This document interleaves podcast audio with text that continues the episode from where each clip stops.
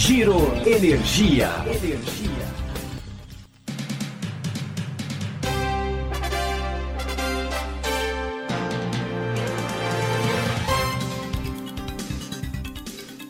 Olá, esse é o Giro Energia, podcast sobre o setor de energia, patrocinado e desenvolvido pela Econ Energia. Eu sou Roberto Rockman, jornalista que cobre esse setor há duas décadas. Nesse momento em que o coronavírus ameaça a população mundial, o Giro Energia está em versão estúdio, com entrevistas gravadas pelo telefone, seguindo as orientações de médicos. Nesse episódio, a gente vai falar sobre o mercado livre diante das incertezas trazidas pela pandemia. Em 2001, quando o racionamento trouxe queda de 20% da demanda, o ambiente livre era incipiente. Havia menos de 50 agentes no Brasil.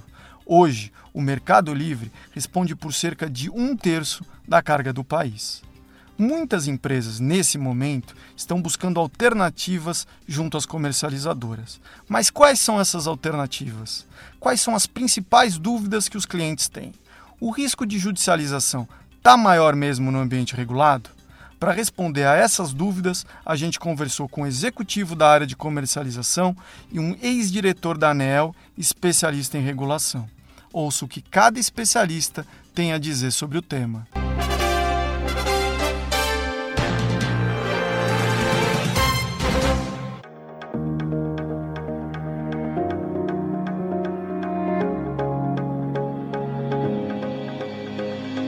Nesse momento de incertezas, comercializadoras e clientes estão buscando alternativas em seus contratos.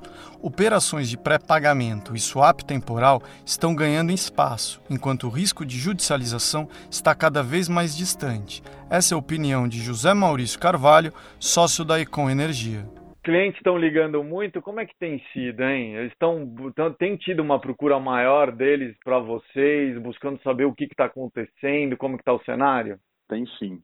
É, nesse momento assim de, de grandes incertezas é, econômica, né, como um todo, a energia elétrica é, acaba sendo um dos últimos, uma das últimas matérias matéria-prima, né, basicamente que eles, que os clientes tendem a ter o hábito de olhar, é, mas nesse momento está todo mundo procurando ver como é que consegue é, gerar caixa ou ver as alternativas ou até ver quais são as oportunidades que tem no mercado para otimizar a, a, a, conta energia elétrica, né? Uhum. Então acho que tem, tem tido sim uma procura uh, no sentido de, de consultoria, uh, de ver como é que otimiza e quais são as oportunidades, porque uh, as, as posições né, de, de cada empresa elas são muito diversas, né? Então umas tinham energia contratada, outras não tinham energia contratada, outras tinham apenas parte. É, tem, tem indústria que está produzindo, indústria alimentícia tem, tem performado relativamente bem. Aí você tem outras indústrias que estão péssimas, então assim, tem, tem hotel, né, que todo mundo sabe, tem shopping e outros, outros tipos de indústrias em outros ramos.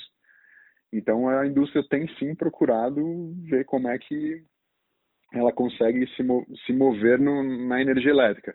E quem está no mercado livre, eu acho que tem uma vantagem muito grande, entendeu? Apesar de, de ter uma, uma conta fixa, né, que é um contrato né, de take or pay para pagar, é onde você tem uma forma de negociar isso também, né? Então, a, a, as indústrias que estão no cativo, elas, elas vão ela, agora elas podem ter algum benefício pontual de forma a não negociar, mas no futuro elas vão ter uma conta alta para pagar, porque a ajuda das, as ajudas das distribuidoras vão ser jogadas todas provavelmente aí numa conta de cativo. Então tem esses contrapontos. Eu acho que os dois lados, cativo e livre, tem o bom e o ruim, mas eu ainda acho o livre é, é mais vantajoso para você ter o controle da matéria-prima na mão, entendeu? Como que são essas alternativas que estão sendo criadas? Você estava falando, por exemplo, indústria alimentícia indo muito bem. Algumas outras indústrias, como shopping e hotéis, estão sofrendo mais por conta do confinamento nas grandes cidades. Como essas alternativas estão sendo criadas? É caso a caso? É customizada? Quais são essas alternativas? É, com, com certeza elas são customizadas, porque a posição de caixa de cada empresa e o balanço energético de cada empresa, uh, elas, elas são, são, únicos, né? Então, por exemplo, você tem, uh, você pode ter indústrias que estão sobrando energia nesse momento e com um PLD mais baixo, ela tem um fluxo de caixa aí ruim. Mas por outro lado, ela pode estar no segundo semestre precisando contratar energia que ela não havia contratado. Então você pode é, fazer é, tirar o caixa é, que ela vai faltar agora, né, o caixa negativo, só que ela está comprando energia bem mais barata no segundo semestre. Então você faz um mix aí de as alternativas que a gente propõe como é, para o consumidor é você fazer um mix de, de fazer um preço médio, né? E aí a gente normalmente tenta ajudar a indústria a ou buscar o recurso na, no mercado ou a gente mesmo faz a, a operação financeira para o cliente. Uhum. Então a gente compra agora do cliente, um exemplo, sei lá, prático. Pode ser que a gente compre do cliente agora num preço maior de mercado e vende lá na frente num preço um pouquinho maior do mercado. Então no preço médio o cliente consegue administrar melhor o fluxo de caixa. Então, e aí você equilibra o balanço energético dele também. Uhum. É, isso é uma alternativa e, e, é customizada, mês a mês, é a previsão de consumo do cliente mês a mês. Uhum. É, uma outra alternativa que a gente, poxa, trabalhou com alguns clientes é de pré-pagar a energia que o cliente tem sobrando nos próximos três meses. Uhum. Com isso, eu gero um, eu gero um caixa positivo para a empresa que com certeza vai ajudar ela nesse mês de abril e maio. Esse pré-pagamento existia anteriormente ou não? A, ferramenta sempre existiu, uhum. mas para o consumo sempre foi muito pouco aplicada, porque o consumidor não tinha essa necessidade de buscar, é, de ter esse recurso no caixa num curto prazo. Então eu acho que uh, não era uma alternativa que atraía o consumidor. Agora é uma alternativa do consumidor ter caixa para honrar com outros compromissos, é, usando a energia elétrica para ajudar ele. Entendeu? Então, eu acho que isso é uma forma muito positiva que você consegue administrar no mercado livre. Você acha que isso vai crescer, essa solução? Essa solução vai ganhar mais espaço por conta dessa incerteza que deve aí perdurar por um pouco mais de tempo? Eu acho que os consumidores vão aprender a olhar a energia elétrica como um recurso, como uma commodity uhum. do jeito que ela realmente é. Uhum. Porque tem a questão do hábito, apesar da gente ter um mercado livre é, já bem consolidado, em crescimento, talvez ele aumente agora é, para os próximos anos, né, com liberação de regulação. O consumidor ainda ainda tem aquela aquele, aquela cultura de energia elétrica é uma conta que chega e você paga. Eu acho que toda vez que a gente propõe novas soluções ou soluções alternativas, como um pré-pagamento, um swap temporal de energia. Então, o cliente me entrega o que está sobrando agora e ele precisa de energia em 2021 e eu entrego essa energia que eu estou recebendo agora em 2021. Então, essas alternativas, eu acho que num, num passado recente, muitos consumidores eles evitavam um pouco por, por um pouco de desconhecimento, um pouco de cultura interna, eu acho que agora a resposta é sim. Eu acho que os consumidores vão, vão começar a olhar de uma maneira diferente que é, a energia elétrica é uma commodity dentro da, da, da indústria, do shopping, do, do, prédio comercial, onde ele pode é, usá-la de uma maneira mais otimizada. Mercado Livre como é que está? Tem um processo de renegociação? Tem uma, um temor de judicialização? Ou está todo mundo ainda buscando renegociação dos contratos? Olha, eu acho que lá no meio de março, uh, eu acho que o, o temor era maior. Uh, eu acho que está tão uh, to, todos as, os, os consumidores, eu acho que estão com uma cabeça positiva. Eu acho que os fornecedores também de encontrar uma solução que seja boa para todo mundo. Então, quem tem quem tem condições e está conseguindo administrar uh, o, o, a crise, uh, não está pedindo para renegociar. Está tá honrando seus contratos e Uh, e tá tudo, tudo bem, que eu diria que é a maioria, tá? Uhum. É a maioria, pelo menos a gente tem sentido isso com, com as pessoas que a gente tem conversado. Porém, tem outros que realmente têm, um, têm uma dificuldade e estão procurando alternativas. Uh, tem pedidos de renegociação, então é uma coisa que é natural do mercado, uh, onde o cliente precisa de uma ajuda, o fornecedor tem alternativas e consegue ajudar. Então, tem tido renegociações, mas eu acho que o temor da judicialização, eu acho que está um pouco menor, porque eu acho que está todo mundo compreendendo que tem alternativas. Uhum. E, e a judicialização é, é terrível, né? Porque você tá, nós estamos falando de um período aí, vamos, vamos falar de seis meses. Você tem dois meses bem ruins e depois você tem uma recuperação em é, uma rampa crescente de consumo, que é, que é o retorno. Você vai judicializar dois, um contrato de dois, três anos por causa de dois meses? É, não, uhum. a conta não fecha. Né? De verdade, a conta não fecha. Então, realmente é muito mais simples sentar na mesa e as duas partes encontrarem algo que seja possível para os dois. Isso tem acontecido.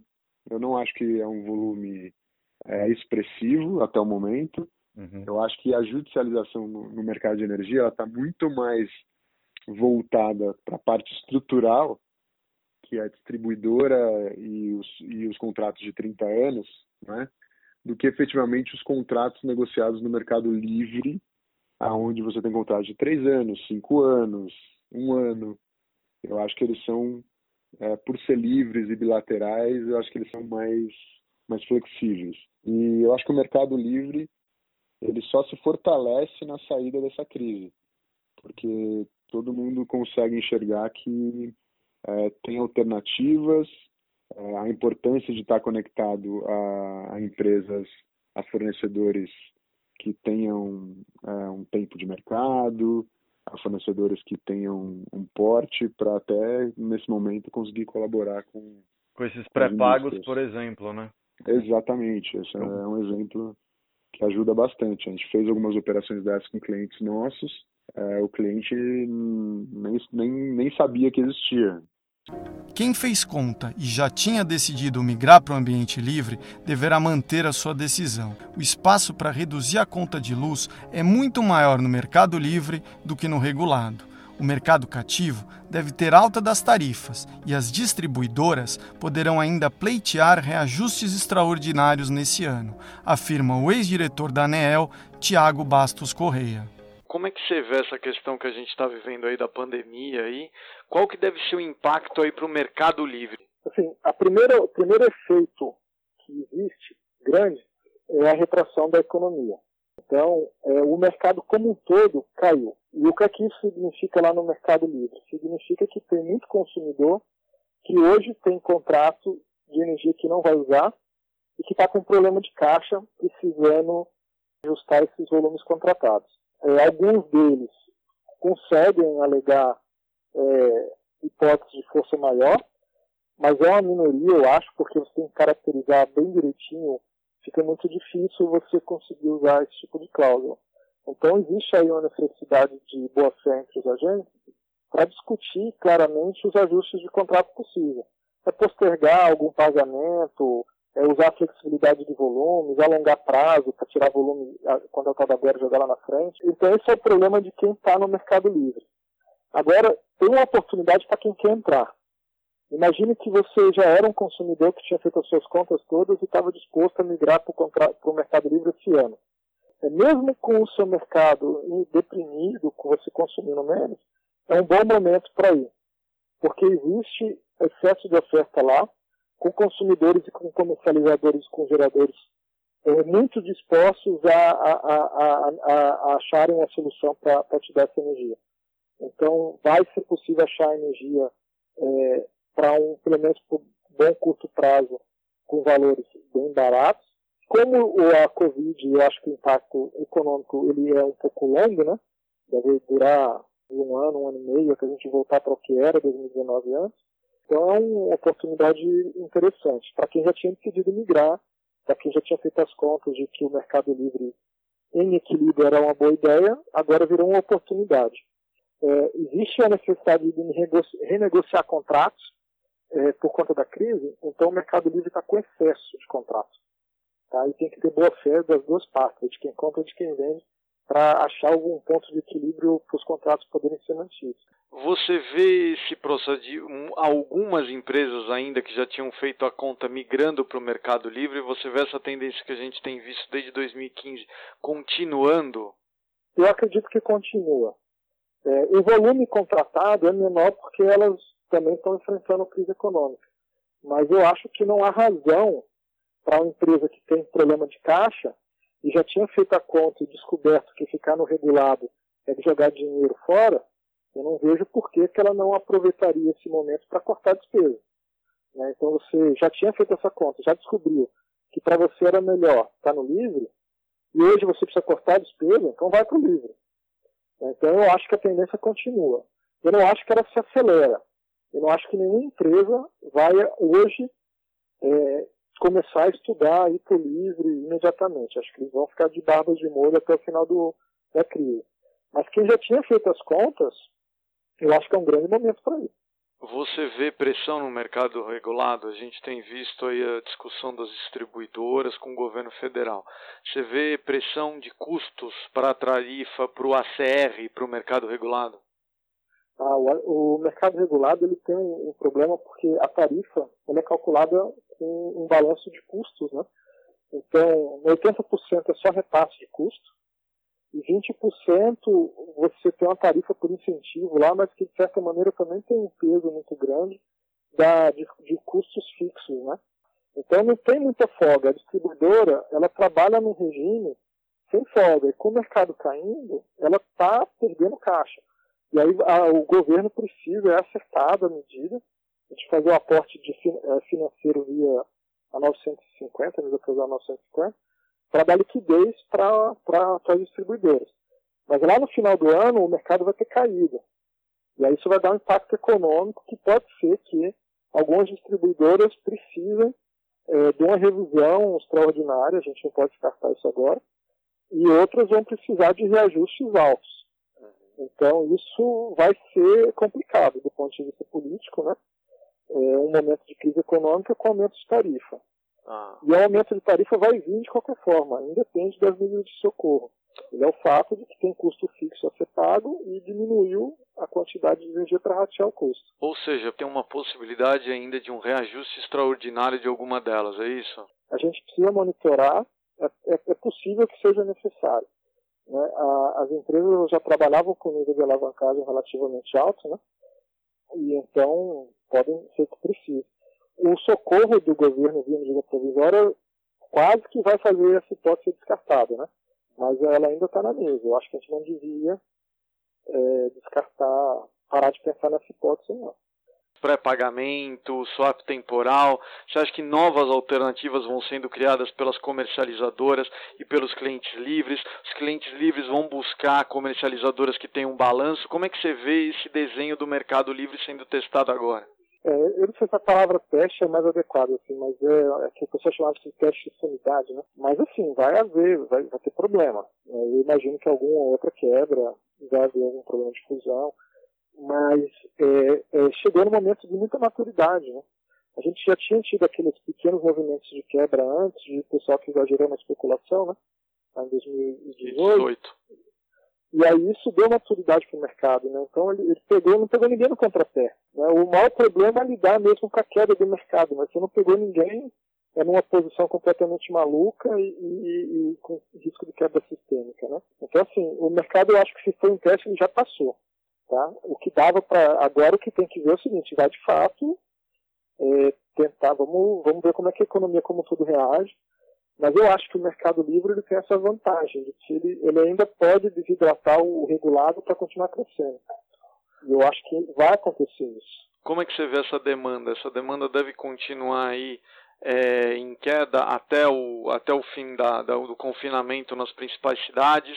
Até o fim do ano deve ficar como? 5, 10% de queda em relação a 2019? A gente tem apostado terminar o ano com a queda é, entre 4 e 5 uhum. em relação ao ano passado. É, isso significa que a gente permanece com a carga bem deprimida até o final do inverno. independente de acabar ou não com as medidas de confinamento, é, eu acho que as pessoas não voltam àquele mesmo normal. Então, várias atividades comerciais de serviços que eram, de alguma maneira, tinham carga, né, não vão voltar. Então, assim, mesmo que eu possa ir para a loja, eu não vou ficar no shopping todo final de semana, não vou no cinema todo final de semana. É, provavelmente jogo de futebol vai ser complicado, no estádio.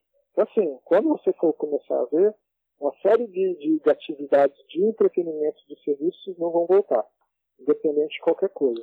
No racionamento, e... essa curva de, de consumo demorou. aí demorou quase 10 anos, quase uma década. Ou seja, a gente pode ver alguma coisa assim, como esses novos hábitos incorporados, mudando essa inflexão da, da curva aí por vários anos?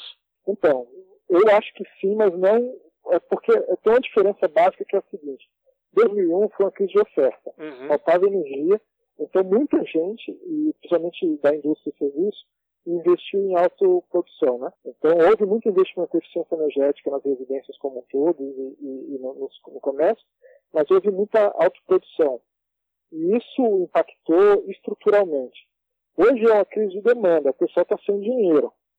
Então o que, é que vai acontecer? Eu acho que vai haver algum investimento em eficiência energética, porque isso é bom momento, já que eu estou com a, a, minha linha de, de, de, de, produção parada, é uma boa hora de investir em eficiência energética, mas vai ser residual.